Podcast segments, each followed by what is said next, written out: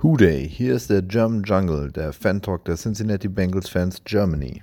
Herzlich willkommen zur fünften Folge des German Jungle Podcast. Unser heutiges Thema ist die Saisonvorbereitung. Bei mir sind wieder Steven und Erik, heute mal wieder in voller Zahl. Und wir fangen gleich mal an mit dem Trainee Camp. Ähm, Thema AJ Green ist mal wieder verletzungsgeplagt. Äh, was sagt ihr dazu? Ja, wie heißt äh, täglich grüßt das Murmeltier? Ja, scheiße, ne? Äh, die Spieler haben immer den Platz in Dayton, wo wir, glaube ich, die ersten paar Tage des Trainingcamps verbracht haben. Haben sie gemotzt. Kirkpatrick stolpert in Green Vine und Fuß ist hinüber. Ja, ich glaube, so langsam wirklich Paul Brown Stadium ist auf dem Indianerfriedhof gebaut worden. Wir sind vom Pech verfolgt. Oder auch irgendwelche toten Katzen verbuddelt. Nicht nur tote Katzen. Ähm, ich, also ich habe ich hab das Video gesehen. Ähm, es war einfach nur ein ganz stumm verpasst, die Sideline runter. Ähm, Kirkpatrick kommt noch bevor Green irgendwie den, den Ball richtig sicher hat, irgendwie ins Straucheln, fällt ihm dann beim Aufkommen direkt ins Bein rein. Ähm, Steven hat es ja schon gesagt, Fuß ist durch. Also die Bänder waren gerissen. Es gab eine lange Spekulation, es ist nur überdehnt, es ist gerissen. Ähm, es ist jetzt gerissen und äh, er hat sich wohl, so wie ich es jetzt mitgekriegt habe, operieren lassen, wurde operativ gefixt und es ist dann quasi zu erwarten, dass er mindestens zwei Spiele in der Regular Season verpasst. Ähm, irgendwie nach Williams, also nach der Schreckensmeldung von Williams, unserem First-Round-Pick, war ja eigentlich auch schon so die, der, der normale Gedanke, dass sich unsere First-Round-Picks ja sowieso alle verletzen. Wir hatten ja relativ große Hoffnung, das hatten wir ja in dem, in dem Draft-Podcast schon, schon besprochen, dass Williams einfach ein Monster an der D-Line, äh, an der O-Line wäre und uns da dermaßen verstärken würde, dass das auch instant einen Effekt hätte. Jetzt haben wir nach Williams nochmal einen Leistungsträger, der sich verletzt hat und zum Saisonanfang äh, ausfällt. Aber es ist ja nicht nur der einzige Wide Receiver, der momentan noch verletzt ist, von denen, die laut dem Death Chart als Starter eingetragen sind, sondern unser Freund John Ross hat sich ja auch noch verletzt, war Steven? Ja, aber ich muss ehrlich sagen, ich habe inzwischen den Überblick verloren, was er hat. äh, ich habe ist auch eigentlich egal. Er, es hat zwar aufgeschnappt, wenn es ein Regular Season Spiel wäre, hätte er wohl gespielt, aber man will ihn schon. Aber ja, es ist halt, es stimmt eigentlich wirklich zuversichtlich, dass er irgendwie nie wirklich fit zu sein scheint. Da, und das ist das letzte Jahr, wo er wirklich hat, um es zu zeigen, dass er es doch kann. Ich denke auch, dass diese Saison eigentlich ein bisschen äh, über seine Karriere zukünftig entscheiden wird. Weil mit dieser Verletzungsanfälligkeit, da werden wenige wirklich äh, noch auf ihn zurückgreifen. Ich kann mir höchstens vorstellen, also wenn das nichts wird, wenn er Free Agent wird, dass er dann irgendwie nochmal auffüllt. Aber im Großen und Ganzen äh, muss er dieses Jahr eigentlich liefern, sonst wird es für ihn echt eng, denke ich. Er kommt halt auch einfach absolut gar nicht in den Rhythmus, dass du irgendwie mal sagst, er, er macht die komplette Saisonvorbereitung mit, er, er spielt einen Großteil der Regular Season, ohne dass er Ewigkeiten und drei Tage verletzt ist. Er schafft es halt einfach nicht, irgendwie mal gesund zu bleiben. Und ähm, also Steven hat vor dem Podcast, haben wir, haben wir lustig drüber geredet schon, um, um uns äh, in einer gewissen Art und Weise auch vorzubereiten. Und äh, Steven hat ja schon den genialen Vorschlag gebracht, oder hatte eigentlich die Hoffnung, dadurch, dass sich ja seine Rückennummer von 15 zu 11 verändert hat, hat er ja weniger Stoff auf dem Trikot, was ja dann kausal damit zusammenhängt, dass auch er weniger Gewicht tragen muss und damit seine Knie vielleicht geschont werden. Dass er aber jetzt schon wieder mit seinen Knien Probleme hat, ähm, hat dann also auch nichts gebracht mit der Nummernänderung. Ähm, ich, ich hoffe, also ich persönlich hoffe einfach, ähm, weil ich rausgehört habe, dass einfach Zack Taylor auch riesengroße Stücke auf ihn hält dass er vielleicht nach der Verletzung dann wieder angreift und uns vielleicht einfach eines Besseren belehrt. Aber irgendwie sind wir wahrscheinlich alle drei einfach ein bisschen Um's Ja, das Problem ist, wenn, wenn ein so junger Kerl schon so eine Verletzungshistorie hat, das ist meistens kein gutes Zeichen für die Zukunft. Gerade in einer Sportart wie äh, American Football, wo du halt einfach eine extreme Belastung hast. Und der, ich meine, der, der ist ja ein relativ schmalhans. Ich glaube, der wiegt so viel wie äh, Stevens linker Oberschenkel. Das ist. Ähm, ich, weiß nicht, ich habe nicht so das Gefühl, ähm, dass der für den Sport gebaut ist. Irgendwie, der, der, sieht schon schmächtig, schon schmal aus. Und es ist halt echt nochmal ein Unterschied, ob du auf dem College spielst oder ob du mit den ganz dicken Jungs in der NFL spielst. Ja, es vieles halt auch psychologisch. Wenn du jetzt so über, so über, ja, ständig eine Verletzung nach der anderen hast, dann kommt das oftmals daher, weil du dich in irgendeiner Schonhaltung reinbegibst. Und dann kommt die neue Verletzung, da hast du eine neue Schonhaltung und du bist nie wirklich locker, immer ein bisschen verkrampft und da passiert eben schnell was. Gerade wenn du halt so ein krasser Athlet bist, wie jetzt Ross, der halt auch wirklich ein Sprinter ist. Und ja, Sprinter sind oftmals anfällig. Ähm, und dann hast du so, ja, so eine Verletzungskarriere plötzlich äh, am Hals und musst schauen, ob du da nochmal rauskommst oder ob es das nicht wert ist. Siehe Ja. Clint Bowling. Ja, auch das ist sicherlich ein Einschlag, den wir nochmal haben in der O-Line, dass er jetzt ja quasi ganz weg vom Fenster ist. Hm. Das, ja, aber ich das, verstehe es voll und ganz. ja, nee, also äh, das ist absolut nachvollziehbar, aber deswegen muss ich mich ja trotzdem nicht drüber freuen. Nee, Ähm, nee, nee, auf keinen Fall. nee. Ähm, Ähm, vielleicht kann man einfach bloß für alle no noch mal draußen sagen, was er hat.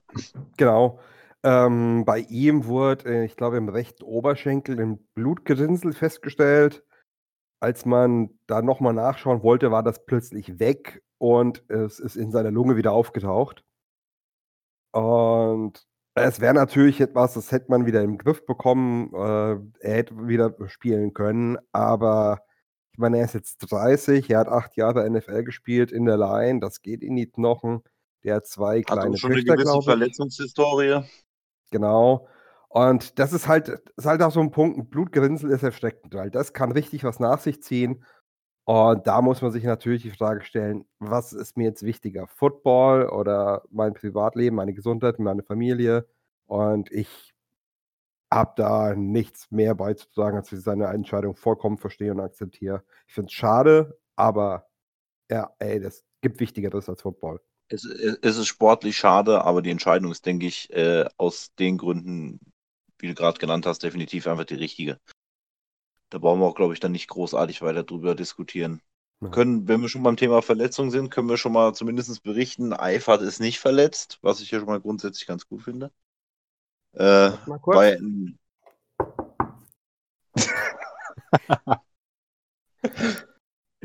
okay, das war der Holzklopfer.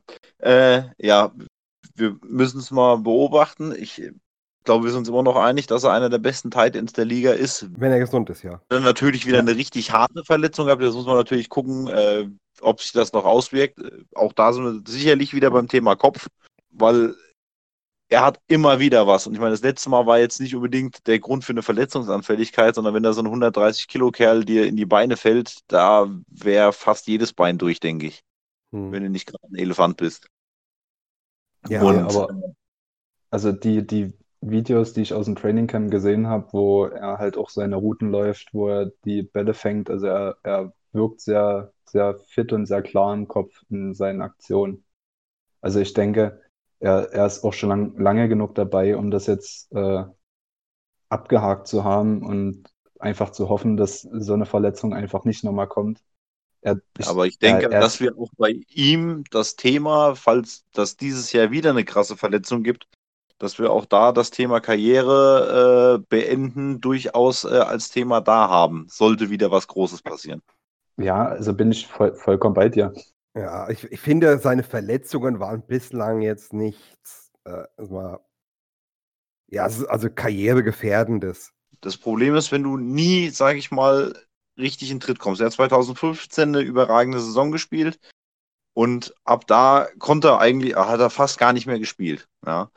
Und äh, ich denke, dass dann auch irgendwann einfach ein, eine gewisse Frustration einsetzt. Und du hast das, gibt es ja auch Vergleiche aus äh, anderen Bereichen, wenn du ständig nur verletzt bist. Ich schätze jetzt Eifert nicht unbedingt so ein, aber der manch einer ist auch schon in irgendwelche Depressionen verfallen und so weiter. Da muss man einfach mal gucken, wie das weitergeht. Aber ich halte es nicht für unmöglich, dass bei einer größeren Verletzung äh, vielleicht da eine Geduldsschnur reißt. Ich weiß es. Ja. Ja, okay, ja. Aber Ähm, muss, muss man sehen, wir wollen es jetzt nicht beschreien. Wir gehen jetzt einfach mal davon aus, dass er komplett durchspielt und keine Ahnung, 15 Touchdowns macht. Und dann sind wir doch alle zufrieden. Nee, hast schon recht. Also es, ich will jetzt gerade nochmal in seine Verletzungshistorie reinschauen eigentlich. Äh, Ja, er, hat- hatte viel Probleme mit dem Rücken auf jeden Fall, wa- was ihn, ich glaube, 2016 größtenteils ausgenockt hat. Äh. Das ist natürlich aufgrund der Größe, die Belastung und so weiter. Da kann aber jetzt wiederum geholfen haben, dass er relativ wenig gespielt hat und den Rücken somit jetzt sehr gut auskurieren konnte, äh, gezwungenermaßen. Hm. Und ähm, ja, da muss man mal gucken. Also ich denke, auch athletisch scheint das jetzt keinen größeren äh, Einschlag gehabt zu haben, äh, die Verletzung von letztem Jahr. Ja. Also Ja, okay, stimmt, wegen Rücken ist er auch sogar operiert worden. Das, ist, ja, ich, das äh, habe ich irgendwie verdrängt gehabt. Ja, also das stimmt schon. Also wenn noch was Hartes kommt, dann. gerade wenn der Rückennummer Thema wird, denke ich, äh, ja, also wenn Rücken nochmal Thema ist, dann ja. Also zumindest was Größeres am Rücken. Wenn natürlich jetzt mal kurz mal für ein Spiel zwickt oder so, das passiert halt beim Football. Ja, ich glaube, da, da kriegst du eine Handvoll Tylenol ins Gesicht geworfen und gehst wieder aufs Feld. Ja, aber ich, äh, also ich persönlich denke, er weiß, was die Stunde geschlagen hat. Er hat halt auch den One-Year-Contract jetzt bekommen, den leistungsabhängigen. Weil der ja jetzt in Folge. Ja, eben. Und wenn, wenn er dieses Jahr wieder nicht liefert, dann werden auch die Bengals irgendwann sagen, ey, äh, sorry du, ähm, das wird nichts mit uns beiden, weil wir dich einfach auch nie einsetzen können. Ähm, aber da kann man ja gleich mal den, den Übergang schlagen. Ähm, der End, den wir in der zweiten Runde gedraftet haben, Drew Sample, ähm, der hat in, in dem ersten Spiel gegen die Chiefs schon für mich persönlich sehr, sehr stark überzeugt. Ich bin mir noch nicht ganz sicher, ob es den, den Second-Round-Pick rechtfertigt, aber ähm, vielleicht kann ja Steven mal kurz was dazu sagen, was er so während des Spiels zu ihm beobachtet hat. Ähm, ja, ich glaube, er hatte wie, drei Targets, glaube ich, hatte er. Da, Genau, drei, ja. Genau, einen gefangen, einer ist er gehittet worden. Hätte, hätte ich gern gesehen, dass er ihn festhält, aber ich bin auch nicht böse dran. Und das andere, wo er nicht gefangen hat, das war letztendlich eine DPI, also Defensive Pass Interference. Äh, ja, das vom, vom Passing her jetzt nicht auffällig, aber sein Blocken war schon, das war schon sexy, finde ich. Ich glaube, es gab eine Szene, wo da der Edge Rusher ähm, versucht, durch ihn durchzukommen und er wird einfach hingelegt. Der rollt ihn aus wie ein Teppich. Das war die wahre Ja, Pracht. Äh, da, also als ich das gesehen habe, musste ich mich auch so dermaßen zügeln, ihn lauthals anfangen zu lachen. Also wirklich dieses Monster kommt da angerannt und er nimmt ihn einfach nur und legt den dort auf den Rasen drauf, um da die Unebenheiten irgendwie zu glätten. Es war echt eine Wonne. Und das, das, was ich auch sehr interessant war, von den ähm, paar 60 Snaps, die wir offensiv hatten, stand er 33 auf dem Feld. Also er stand über die Hälfte der Snaps halt schon mit auf dem Feld und konnte dementsprechend halt auch zeigen, was er kann. Und ich denke auch die Coaches, also so wie sie es in, in den, also nicht nur Zach Taylor, ähm, wie sie es in den, den Press Conferences und in den ähm, multimedialen Kanälen mittlerweile, ach so, multimediale Kanäle apropos, ähm, Steven hat mit Erschrecken festgestellt, dass äh, die Cincinnati Bengals im 21. Jahrhundert angekommen sind. Das ist jetzt ein bisschen off-topic, aber ich muss einfach darauf hinweisen, dass wir jetzt ein, einen offiziellen YouTube-Channel haben. Ja, also nicht wir, sondern äh, Die die, Bengals. die, die Bengals. Ja. Also wer, mal, wer Bock hat, bei YouTube vielleicht sich das eine oder andere Video reinzuziehen, ähm, wir haben es vielleicht 35 Jahre zu spät gemacht, aber lieber später als nie. Und wir haben einen Season-Trailer. Also äh, so, so ein Teaser. Das, das fand ich auch hart. Also der war vor allem gut Ja. gemacht. Also nicht schlecht. Ja, diese, diese Commercial war auch sehr witzig. Also es, es wandelt sich einigen, einiges. Ja, also auch vielleicht bleiben wir mal kurz bei dem Off-Topic, weil ich es interessant finde. Irgendwie kommt mit Zach Taylor nicht nur ein neuer Head Coach, sondern auch irgendwie ein erfrischender Wind. Seine, seine medialen Aussagen sind irgendwie ehrlich, authentisch und halt anders als von Louis, logischerweise, weil er ja auch jü- jünger ist. Aber irgendwie versucht auch die Franchise für sich diese, diese neue Energie, nenne ich es einfach mal, für sich zu nutzen, um vielleicht auch bei den Fans und bei den Anhängern wieder ein bisschen Kredit aufzustauen. Ja. das muss ich aber auch sagen. Also Taylors äh, ganzer Umgang mit den Medien und mit der Presse finde ich wahnsinnig erfrischend. Also die ersten Aussagen, die er so gemacht hat, das waren so entwaffnend ehrliche, ja, der wird nicht spielen, der wird nicht spielen, der wird nicht spielen, nicht weil sie verletzt sind, wir wollen sie schonen, also das, wir wollen den und den Zeit geben. Der ist auch sehr offen und ehrlich, was jetzt zum Beispiel den Wettbewerb auf Left Guard angeht. Er sagt, jeder hat mal einen Tag mit den ersten, äh, das ist ein offenes Rennen, jeder kriegt die Chance. Und er macht das genau auch. Also, das ist, was wir vorher nie hatten. Also, wenn Marvin Lewis mit der Presse geredet hat, äh, das sah mal aus, er hat fünf Schallplatten dabei und guckt dann, welche er auflegt, um die Frage zu beantworten, in Anführungszeichen. Und äh, was auch immer der da erzählt hat, der hat im Prinzip auch die Speisekarte vom Thai um die Ecke vorlesen können. Du hättest dieselben Informationen gehabt, vielleicht sogar mehr. Also dieser Sprung in der Schallplatte, Sprung in der Schallplatte, Sprung in der Schallplatte, Sprung in der Schallplatte. Ja, genau. Und bei Taylor gar nicht. Also das sind wirklich äh, ein Unterschied wie Tag und Nacht. Ich finde es gut. Oh, wie bin ich jetzt einfach eigentlich auf das Thema gekommen? Ähm, ja, durch Tangents. Äh, wird, falls es dir nicht einfällt, würde ich mal Mario fragen, wie ihm das Spiel gegen die Chiefs und sonst so gefallen hat. Ja, das Spiel grundsätzlich, also mir war das ganze Thema äh, Rushing etwas zu wenig vorhanden, ehrlich gesagt. Also auch wenn ich jetzt mal gucke, so die äh, Gesamtzahlen ist ja im Endeffekt das Laufspiel eigentlich nicht vorhanden gewesen. Ja, wir hatten, glaube ich, vier im ersten Drive, wovon auch nur ein Run wirklich gut war und danach haben wir gesagt, ah, komm, vergiss es. Ja, aber Gesamtrushing pro Spiel 21 Yards, das ist halt äh, nichts. Ja. Der, der gute Run war übrigens vier Yards davon, ja, also ein bisschen mehr als 20 Prozent von unseren gesamten Yards über die 60 Minuten. Ja, also. ja, also man kann schon grob sagen, das Laufspiel war eigentlich nicht wirklich vorhanden. Wenn ich das ganze Thema jetzt aufs Laufspiel äh, beziehe, jetzt muss man natürlich sagen, dass natürlich die erste Reihe mehr oder weniger nur diesen einen Drive hatte. Viel mehr war ja nicht.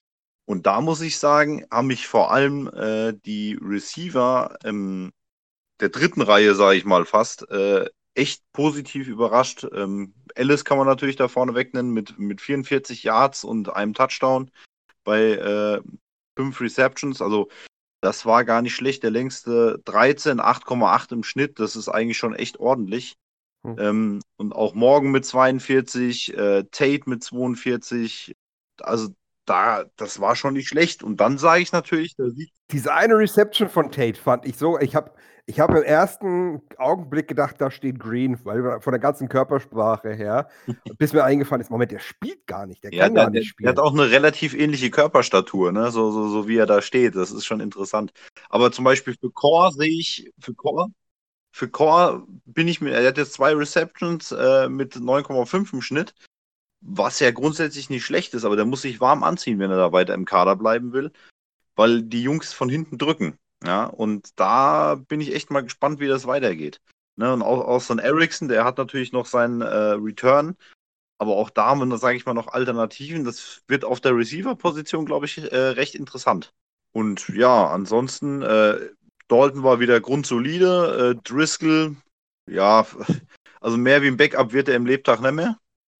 Und äh, maximal. Ja, und das auch nur im besten Fall. Und wenn ich mir jetzt gucke, wie Finlay gespielt hat, der zeigt so gute Ansätze, dass ich mir nicht sicher bin, äh, dass Driscoll äh, es schafft, vor ihm zu bleiben. Und dann wird es für ihn eng. Auch so mit der NFL-Karriere ja. im Allgemeinen. Da äh, würde ich, glaube ich, dann persönlich, als äh, wenn ich Headcoach wäre, eher auf Finlay, einfach als den Jüngeren äh, setzen und gucken, ob da in Zukunft noch was geht. Also es hat mir eigentlich ganz gut gefallen. Der, gefallen. der hat 72,2% Completions, echt nicht schlecht. 109 Yards, äh, 19 Yard der längste. Also das war natürlich jetzt noch nichts Weltbewegendes und ist natürlich auch gegen die zweiten Reihen und dritten Reihen der Chiefs gewesen. Aber im Großen und Ganzen traue ich ihm zumindest zu, dass er da eine gewisse Rolle spielen kann und äh, auch Driscoll, sage ich mal, da vom dem zweiten Spot verdrängen kann. Aber keiner von beiden wird Dalton angreifen können dieses Jahr. Stimme ich dir voll und ganz zu. Ja, und äh, dann, wie gesagt, Tight End Position finde ich auch ganz interessant. Ich meine, Sample hatte jetzt, glaube ich, nur eine Reception, wenn ich das richtig im Kopf habe. Äh, da muss man natürlich mal gucken. Der wird, wenn er dauerhaft spielen will, muss er natürlich auch äh, mehr Receptions haben. Das war ja im College schon so der Punkt, dass er eigentlich als reiner Blocking-Tight End äh, gearbeitet hat. Oder ob er da halt quasi nur, nur so eingesetzt wird. Ähm, bin auch mal gespannt, wie äh, Shrek äh, da, sage ich mal, sich weiter drin findet.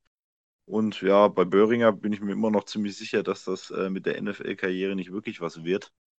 Müssen wir mal. Ach, Böhringer, Böhringer, also so leid es es mir tut, aber Böhringer ist raus. Also wenn wir mit vier Titans in die Saison gehen sollten, na, also bloß mal sollten, dann kommt Böhringer nicht an Shrek vorbei. Also das wäre die Überraschung und das hätte man auch schon aus dem Training Camp in irgendeiner Art und Weise ansatzweise gehört, dass Böhringer so stark sich entwickelt hat, dass der dass er es schafft, sich als Thailand Nummer 4 zu, zu etablieren und an Usoma, Eifert und äh, Sample, genau in der Reihenfolge, wird auch keiner von den anderen genannten vorbeikommen. Die sind sicher gesetzt, finde ich persönlich, oder sehe ich persönlich so. Denk, ja, denk dann hast du ja auch noch einen Keithan Carter, der bringt ja auch nochmal H-Back-Capabilities ähm, äh, mit. Du hast Jordan Franks ja auch noch mal davor. Also ich sehe es nicht. Ich sehe es gar nicht. Nee, also da müsste, glaub, also ich könnte mir vorstellen, dass er vielleicht noch mal ein Jahr äh, in der Practice Squad kriegt. Aber das wäre auch so, sage ich mal, das Höchste. Und dann müsste schon. Ich weiß gar nicht, ob er noch eligible ist, wenn ich ehrlich bin. Doch, ich glaube, ein Jahr darf er noch. Bin ich der ah, Meinung. Ja, weil der, ja, weil er letztes Jahr in diesem äh, International Pathway Program war. Der war ja quasi als zusätzlicher Spot in unserem, in unserem ja. ähm, Stimmt, hast recht, alles klar. Ja. Deswegen darf er noch in, eins. Dieses Jahr dürfte er, dürfte er in unser Roster rein, aber ähm, danach ist Ende. Aber ich, ich, genau. ich glaube einfach nicht dran. Es ist, ist gehypt, das wird nie funktionieren, nur weil er, nur weil er Deutscher ist halt. Ja, ich, ich glaube, dass er grundsätzlich schon die Anlagen dafür gehabt hätte, aber ihm fehlt halt einfach diese Grundausbildung, die die Amerikaner haben. Ja, ich meine, muss du denken, der hat in einem Alter angefangen, Football zu spielen. Da spielen die anderen schon alle äh, auf dem College. Das kannst du nicht aufholen. Das geht einfach nicht. Und äh, das ist, du musst überlegen, diese ganze Grundidee, die physische Power und Geschwindigkeit und so, das hat er alles. Das ist gar nicht das Problem. Aber sein Problem war ja auch immer einfach die Spiele lesen zu können, äh, in, ins System reinzukommen. Selbst wo er bei den Unicorns da in Hall gespielt hat, das ist ja ein so abgespecktes Playbook im Gegensatz zur ähm, NFL. Das kann man ja überhaupt nicht äh, vergleichen, ja. Obwohl die haben auch eine No-Huddle-Offense, glaube ich, gespielt, die Haller. Oder, oder machen es immer noch, glaube ich. Das heißt, sehr runtergebrochen auf einzelne Sachen und äh, dass das in dem System, Klar, er hat natürlich als Titan eine Geschwindigkeit, die du sonst eigentlich nicht kriegst, aber das alleine reicht nicht aus. Ja, das ist ja auch so ein ja. Punkt, wo ich, sage ich mal, bei Ross immer äh, das ein bisschen kritisch sehe, dass ich mir nicht sicher bin, ob er außer Schnellrennen wirklich fit genug für die NFL ist. Ja, das, äh, ich glaube, das, das große, schwierige Thema wird Blocking-Schemes für ihn sein. Da muss man sich echt erstmal reinfinden.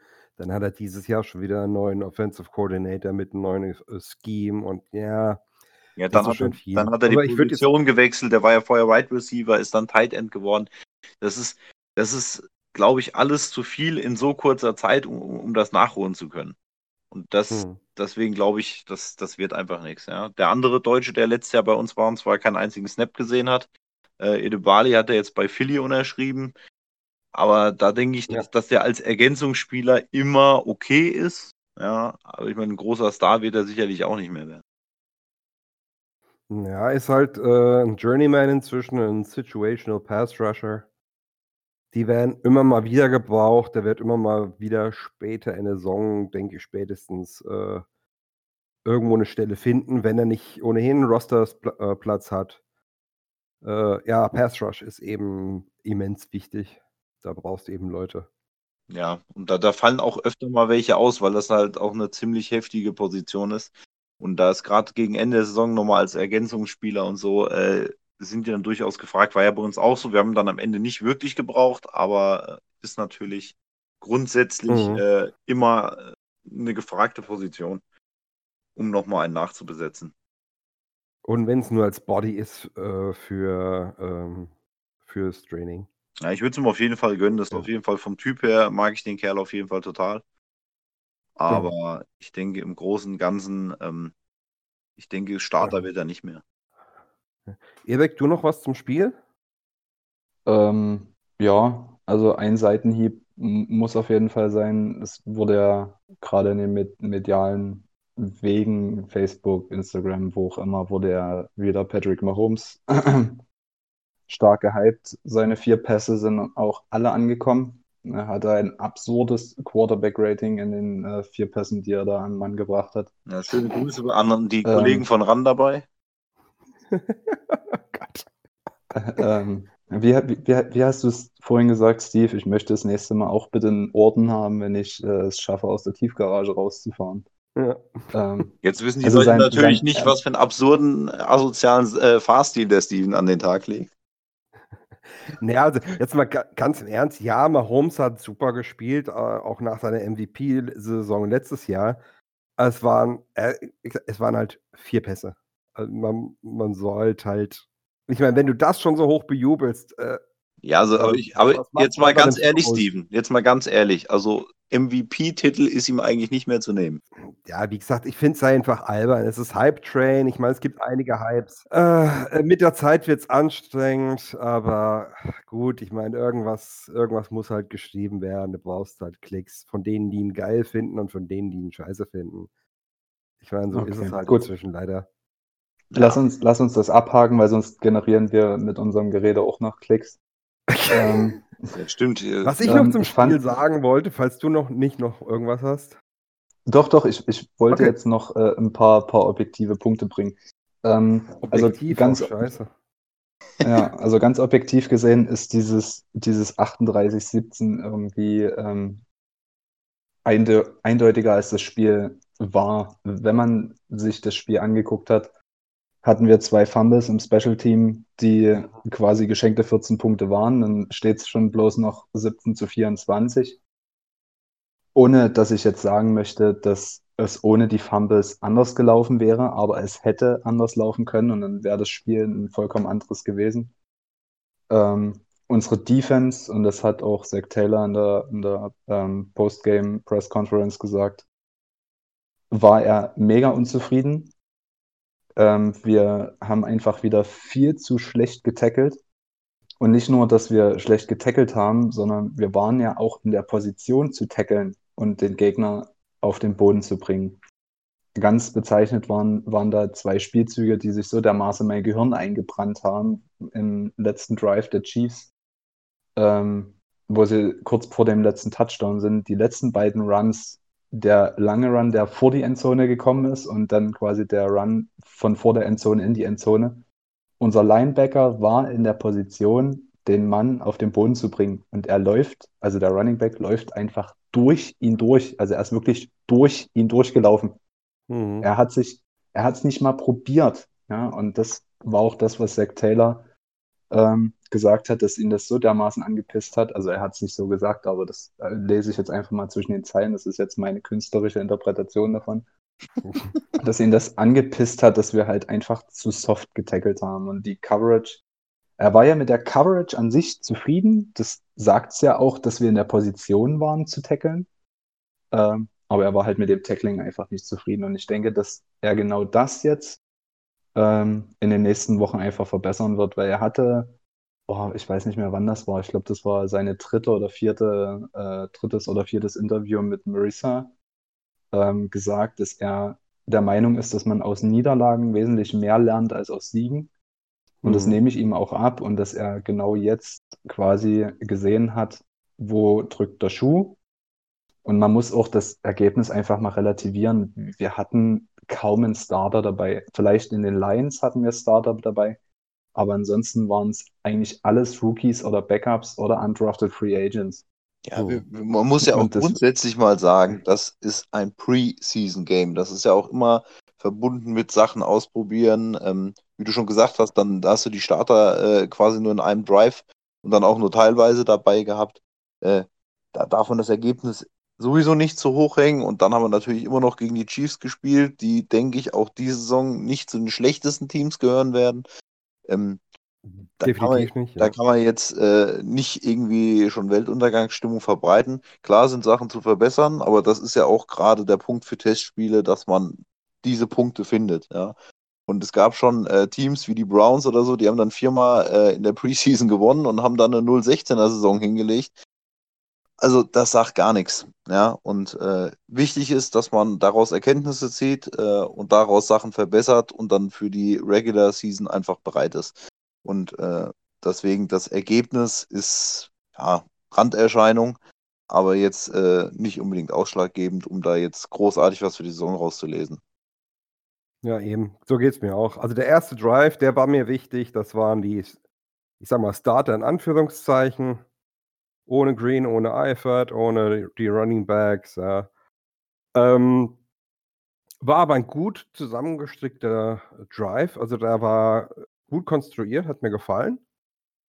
Äh, der eine Pass, den Dalton unterwirft, den hat er dann zum Glück wieder wettgemacht mit dem geilen Catch von ähm, Auden Tate. Äh, ja, Defense hat mir äh, nicht gefallen, wie, wie du schon gesagt hast. Tackling war zu weich.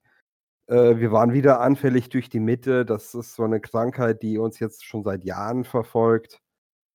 Und ja, aber was mir gefallen hat, war die Depth bei äh, Receivern. Das war ganz stark, gerade so die undrafted Free Agents, Alice Morgan. Äh, Alice kennt man vielleicht von Last Chance U. Äh, da äh, war er mit dabei. Ich weiß jetzt gar nicht, in welcher Season das war. Meine zweite. Äh, und ich kann mir sogar vorstellen, dass falls sich jemand findet, dass wir irgendeinen unserer Wide Receiver vielleicht für einen, für einen Linebacker oder für nochmal jemanden in der Secondary traden, jetzt wo äh, Fedulem ja wohl auch irgendwie am Knöchel was hat, da hat er sich verletzt. Da kann ich mir durchaus vorstellen, dass wir Hilfe holen. Ja, ich, ich würde ja Ja, Ross also- in, ins Rennen werfen. Also den würde ich sofort raiden, wenn da einer sich findet.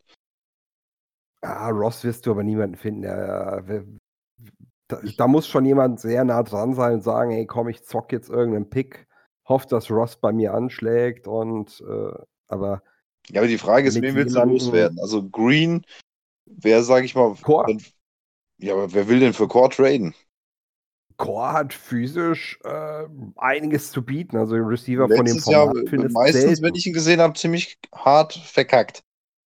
Ja, richtig. Da, der hat äh, enttäuscht. Ich weiß nicht, woran es liegt. Ist das mental? Kommt er athletisch nicht mit? Was, das kann ich mir nicht vorstellen. Ist es kein Scheme-Fit? Passt er charakterlich nicht ins Team? Ich weiß es nicht. Aber ein Vielleicht er anderes Team, wenn die sagen, hey, gut genug. Ja, das kann auch sein. Wenn ein anderes Team sagt, hey, passt auf, ähm, pff, wir würden wir euch für den Six, Sixth Rounder geben, also Sixth Round Pick nächstes Jahr, nehme ich, gerne. Ja, muss, muss, muss man mal sehen. Aber ich denke, dass da trade-technisch nicht mehr großartig was passieren wird. Ah, gut, Ja, aber wir haben, wir haben, wie gesagt, ein neues Coaching-Staff. Wir haben auch beim Draft schon blöd geguckt, als wir auf einmal angefangen haben zu traden. Und Sample in der zweiten Runde zu picken. Ja, beispielsweise. Wir haben auch Ja, also- davor also- Ross in der ersten Runde gepickt, wo keiner mit gerechnet hat. Ja, aber das war ein Mike Brown-Pick. Was willst du denn machen? Ja, das Ab und Problem, ist zu- der, das Problem ist, dass der Kerl immer noch da ist. Ja, ich meine, inzwischen hört er ja wenigstens auf ein paar Leute. Inzwischen macht ja die Hauptarbeit, macht ja seine Tochter und ihr Mann. Aber trotzdem, ja, wenn es halt, ja, wenn er sich in einen verguckt hat, dann was willst du machen? Äh, viel sturer als Mike Brown geht's halt nicht. Ja, aber also wa- wa- was ich zu der Diskussion noch sagen kann, ob wir, ob wir zu Linebacker traden oder nicht. Also Ross wirst du äh, die Saison definitiv in unserem Dress sehen, es sei denn, er verletzt sich jetzt nochmal so dermaßen, dass es einen Season-Out gibt. Äh, Zach Taylor ist so dermaßen von ihm begeistert und das lässt er auch jedes Mal wieder durchklingen, dass er einfach fest mit ihm plant. Und Ich er hab ein steht auch im. Death-Chat. Du Ich hast habe ein eins. Szenario, in dem wir mit Ross traden. Ja, also, hau raus. Antonio Brown gefällt sein neuer Helm überhaupt nicht. Oh, das ist natürlich schrecklich. drauf, mit dem alten zu spielen. Tut das auch. Äh, wird ejected deswegen, wird gesperrt. retired, wie er angekündigt hat. Und die Raiders brauchen einen Wide Receiver. Und die Raiders waren ja schon immer so unser Liebling, wenn es darum ging, irgendwie ein anderes Team über den Tisch zu ziehen. Und dann holen wir Perfect zurück. Oh Gott. Als Wide Receiver? nee, das Nein, das auf Linebacker. aber ich meine, äh, die Raiders, äh, wenn, die, äh, wenn die sagen, hey, passt mal auf, äh, wir geben euch einen Pick für den, nehme ich, nehme ich gerne. Ja, oder, oder Khalil Mack kommt zu uns. Ja, jetzt, jetzt wird es aber ein bisschen unlogisch. Also das werden die Da- Bears kaum machen. Ja, da, nee. Oh, das, ich würde den persönlich auf dem Zweirad von Chicago nach Cincinnati fahren. Durch Also auch wenn ich das sehr gerne sehen würde, ja, äh, wird nicht passieren. Ja. nee, aber, aber Ähm, Perfect wollen hat ja jetzt wohl sowas äh, geäußert, also es wurde teilweise in den Medien als äh, er schießt gegen die Bengals, fand ich ein bisschen übertrieben, weil er gesagt hat, Ach. äh, halt quasi, er hat so eine tolle Teamchemie, hätte er noch nie erlebt und er hätte noch nie in einem Team gespielt, äh, wo die Leute so toll zusammenarbeiten und ähm, ja, Okay, jetzt, jetzt überleg mal, du wechselst morgen die Firma, du fängst bei der Konkurrenz an und das Erste, was ist, da ein Reporter hält dir Mikrofon ins Gesicht und sagt, hey, wie gefällt's dir hier im Vergleich zu einer alten Firma? gut, Äh, Erik, das ich rede jetzt sagst du voll scheiße. Erik, ich rede jetzt nur mit dir, weil äh, Steven ist bei Perfect grundsätzlich traditionell sowieso nicht äh, wirklich objektiv. Weil, ähm, weil ich, ich glaube, wenn der Kerl noch Brüste hätte, dann würde er da höchstpersönlich hinfahren und äh, ihn versuchen zu heiraten. Ähm, Nee, ja, nein, aber ich sag mal, ja, du hast solche Aussagen doch von jedem, der das Team wechselt. Was, Nein, was willst du da groß drauf geben? ich weiß. Aber es ist halt, ähm, ich finde es halt wieder lustig, was aus den Medien draus gemacht wird. Ja, das hast du aber jedes Mal. Ja, Ja, das ist im. Endeffekt, ist es dann auch, allein die Überschrift passt ja schon wieder gar nicht zu dem, was er sagt. Ja, sondern es, er schießt ja nicht gegen die, sondern im Endeffekt, es geht um sein neues Team und, und das wird unterstützt und das war halt perfekt schon immer. Ne? 100% fürs Team und was, was Hm. anderes darunter gibt es nicht.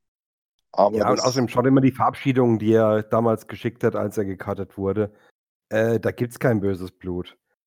Und ja, vielleicht war die Stimmung in Locker Room kacke, vor allem letztes Jahr mit diesem Drama um Austin. Äh, ja, kann ich mir sehr gut vorstellen. Ähm, sagen ja auch einige, ähm, die noch im Team sind, dass die Stimmung im, im Locker Room anders ist. Besser. ja. Ah ja, aber ich weiß nicht, ob die Stimmung bei den Raiders jetzt so viel besser ist mit der Teilzeit, die wir, ähm, die sie da jetzt eingekauft haben. Muss man mal gucken. Also ich meine Brown jetzt natürlich, ne? Hm, also, da sage ich nichts. Wollen wir mal, wollen wir mal noch kurz was zur, zur anderen großen Baustelle, die wir ja nun mal bei uns haben, äh, sagen, die O-Line, was hatte dann, oder Steven, was hattest du denn da für einen Eindruck gegen, gegen Kansas? Ähm, das Run-Blocking war übel. also ja, also wir haben, wir haben im Running Game kein Licht gesehen und entsprechend haben wir es auch gelassen. Pass-Blocking war äh, nicht schön, aber effektiv. Es war okay. Es hat, ein, es hat Dalton die Zeit gegeben, äh, die er gebraucht hat, um den Ball loszuwerden. Die, die Offense ist designt dafür, dass der QB nicht viel Zeit braucht ich glaube, ein Sack, den Driscoll hatte, da ist er ja quasi reingelaufen, weil er einfach kopflos in der Pocket rumgeirrt ist. Aber ansonsten war, ja, ansonsten war es okay. Das Downfield-Blocking war halt, wie gesagt, nicht besonders was. Deswegen war das Run-Blocking entsprechend scheiße. Aber ja, es war okay. Das ist wahrscheinlich Also- mehr, als die meisten jetzt erwartet haben. Ja, also war, war auch mein, äh, mein Eindruck, dass da, ich, ich habe wirklich Angst vor der Season, ähm, nicht nur in der Defense, sondern halt in der Offense, die ähm, gerade weil, weil Zach Taylor ja auch ähm, viele explosive Plays angesagt hat. Und wenn ein Receiver quer das Feld runterläuft, um einfach auch mal ein bisschen Air Raid zu schaffen, brauchst du halt die Zeit, ähm, die dir die O-Line geben muss, um, um, um das Play überhaupt zu schaffen. Ähm, Hm. Und davor habe ich ehrlich gesagt ein bisschen Angst. Aber das Spiel hat mich irgendwie schon, ehrlich gesagt, etwas beruhigt. ich denke, mit Mixen haben wir dann vielleicht auch noch einen, der mit weniger mehr machen kann, als die, die jetzt im Backfield standen. Ähm, also ganz so schwarz sehe ich eigentlich nicht, weil, um, um vielleicht einfach mal ein Fazit aus dem Spiel zu, zu ziehen, dass es war nicht so schlecht, wie das Ergebnis sich jetzt widerspiegelt. Wir hatten kaum Starter dabei und für, für, das, für das Personal, was wir mit hatten, und für die Fehler, die, wir, die uns unterlaufen sind, ist uns ist eigentlich das Ergebnis okay. Aber die Leistung vom Team war halt dementsprechend eigentlich auch okay. War nicht gut, aber war okay. Ja, aber Lindy hat mir noch mal, äh, war für mich auch ein Lichtblick. Ja, überraschenderweise, oder? Ja, der war ja im Trainingcamp, war, sah wohl nicht so besonders aus, aber anscheinend ist es so, äh, so ein Typ, der im Training lieber mal ein bisschen langsam macht, dafür im Spiel äh, Feuer gibt. So was soll es ja geben, auch im Amateursport habe ich mir sagen lassen.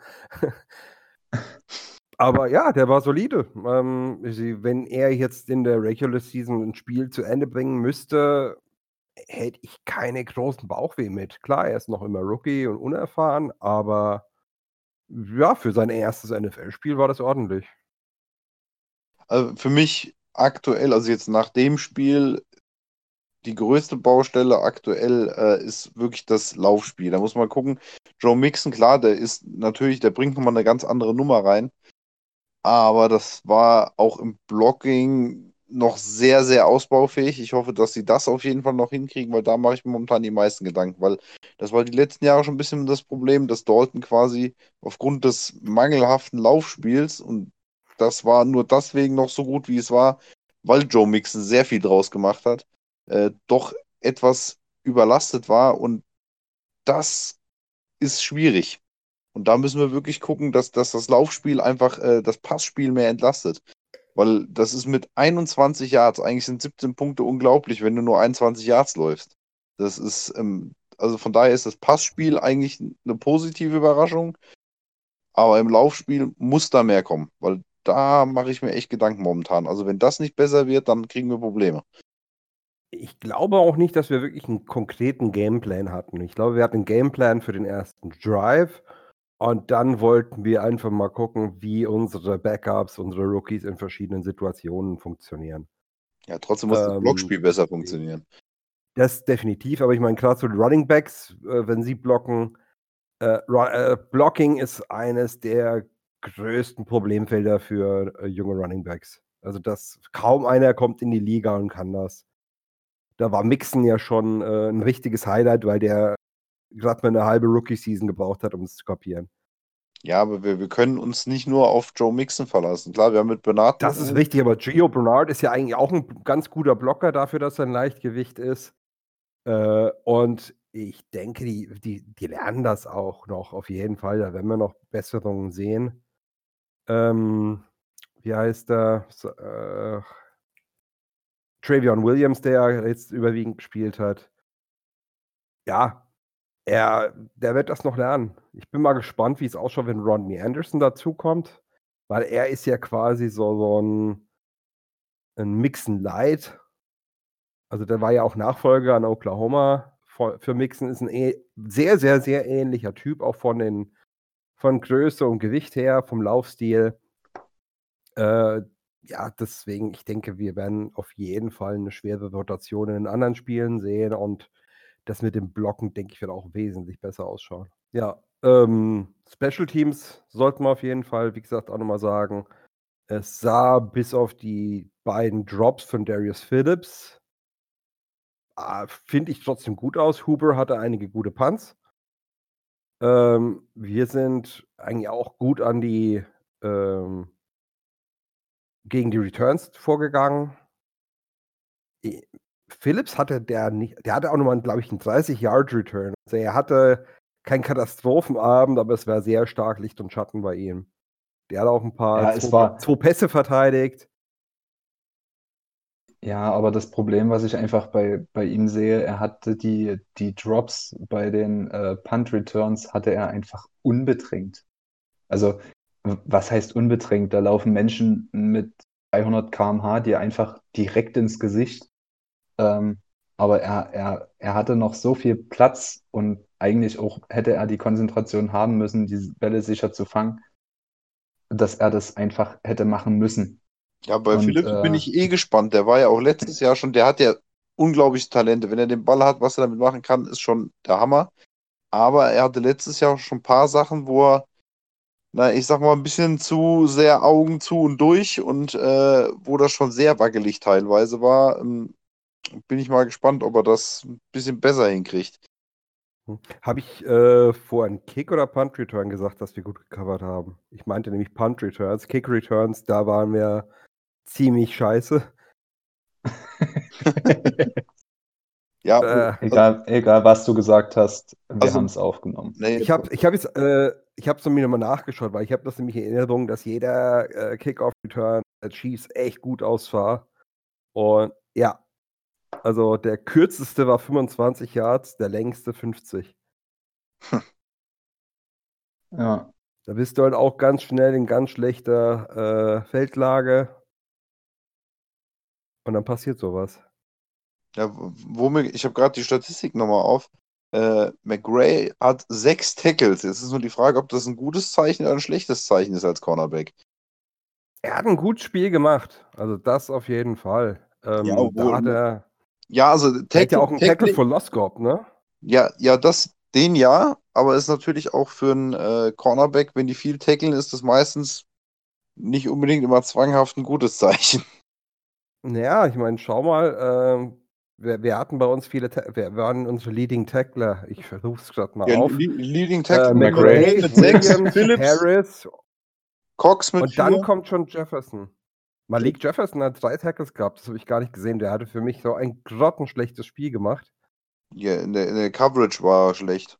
Und Andrew Brown hat mich überrascht, wenn ich das nochmal reinwerfen darf. Also, er hat anscheinend mal richtig äh, was für die Figur getan in der Offseason. Wirkt auch schmaler, wirkt schneller. Äh, hat entsprechend auch einen Sack und einen Tackle für Loss. Äh, hat mir gefallen. Gerade auf Defensive Tackle, da sehe ich ihn eher als auf End. Auf End finde ich ein bisschen verschenkt. Auf Tackle, da, da hat es seinen Reiz. Also der hat sehr viel für seinen, für seinen Börsenkurs getan an diesem, in diesem Spiel. Ja.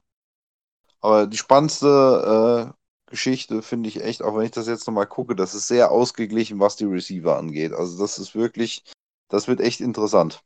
Was da dann, sage ich mal, in die Practice Squad geht, was ganz geht und wer dann wirklich in den Kader kommt. Das, das wird eine interessante Geschichte, glaube ich. Ja, aber rechne mal mit, dass wir nochmal wen traden. Erinner, letztes Jahr, äh, wen hatten wir da getradet? Ein Cornerback. Äh, ben Wickery? Nee. Weiß ich nicht mehr. War ich, ich glaube Ben Wickery, ich bin mir nicht mehr sicher, haben wir auf, nach Dallas getradet für einen 6 Stunden oder 7 Stunden Pick. Ah wir werden sehen. Wird auf jeden Fall interessante Geschichte. Gut, ich denke, dann sollte eigentlich für diese Woche oder für die letzten Wochen, und das hat man ja in den vergangenen Wochen nicht allzu oft gehört, es lag viel an Urlaub und privaten Umständen, Stress. Ähm, uns wird man jetzt aber zukünftig wieder öfter hören. Die Season geht langsam los. Wir sind da auch voll dabei und mittendrin und voll motiviert, uns dieses Jahr vielleicht auch noch ein bisschen mehr zu zeigen. Ähm, nächstes Spiel ist, wenn, oh, jetzt berichte ich mich, wenn es nicht so ist, aber ich glaube am Freitag gegen Washington. Also Gegen Freitag Redskins. unserer Zeit. Ja. Genau. Die haben ihr erstes Preseason-Spiel auch verloren. Mal gucken, was dabei rumkommt, ob ähm, man vielleicht die eine oder andere Schwäche schon direkt etwas ausmerzen kann. Wir brauchen jetzt nicht damit rechnen, dass sich das Blatt um 360 Grad dreht. Ja, das war mit Absicht die 360 Grad. Ja, Ähm, wird interessant. Die Redskins haben ihr erstes Spiel nämlich auch verloren gegen die Browns mit 30 zu 10. ja, Da bin ich auch mal gespannt, wie das mit denen weitergeht, weil die Redskins schätze ich diese Saison eigentlich auch nicht so stark ein. Hoffe ich zumindest, wenn die äh, Browns die schon so besiegen. Äh, müssen wir mal gucken. Aber ich denke, dass da dann auch die Starter noch ein bisschen mehr äh, zum Zug kommen. Ich denke, da kann man auch noch ein bisschen mehr nach diesem Spiel dann sagen. Ja, die Redskins, die haben ja auch so ein ähnliches Problem gehabt wie wir letztes Jahr. Die hatten auch ähnlich viele Leute auf IR. Ähm, ja, da wird es auch mal bei denen wird sich zeigen, wie kommen die zurück, wie sind die wieder fit. Wie, wie, wie viel tragen jetzt die Rookies bei dieses Jahr? Man wird, man wird sehen, man wird sehen, wie die, wie die Änderungen greifen. Hm.